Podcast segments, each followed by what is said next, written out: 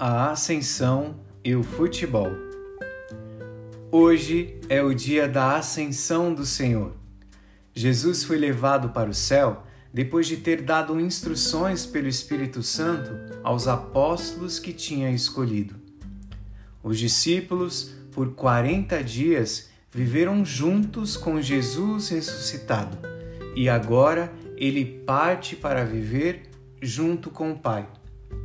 Ele parte, mas a sua partida não é uma partida que deixa os discípulos sozinhos, mas o torna mais próximo ainda. Parece contraditório, mas tento explicar.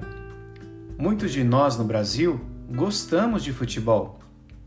Podemos imaginar que Jesus seja o melhor jogador de um grande clube e que jogou no campeonato por três anos. Os seus companheiros aprenderam muito com ele, porque Jesus não era daqueles super jogadores que fazem tudo sozinhos, mas passava a bola com frequência, dava assistência e confiança, deixava os jogadores se articularem, se expressarem, se apresentarem no jogo. Enfim, ele era o melhor capitão do mundo o que ajudava o time a vencer. O dia da ascensão, pensando ainda no futebol, é a troca de Jesus de meio-campo e capitão do time para treinador. Agora o seu papel não é jogar bola no meio do campo, mas acompanhar o time em todos os lugares. Fazer que cada um dos jogadores e o time todo deem o seu melhor. É ele quem treina, é ele que indica as jogadas, mas dando muita confiança a cada um. Uma confiança enorme, tanto que um dia em um treinamento disse ao time: Quem crê em mim fará as obras que faço, e fará até maiores do que elas. De acordo com essa confiança, agora a bola está no nosso campo e Jesus está conosco, porque é nosso treinador.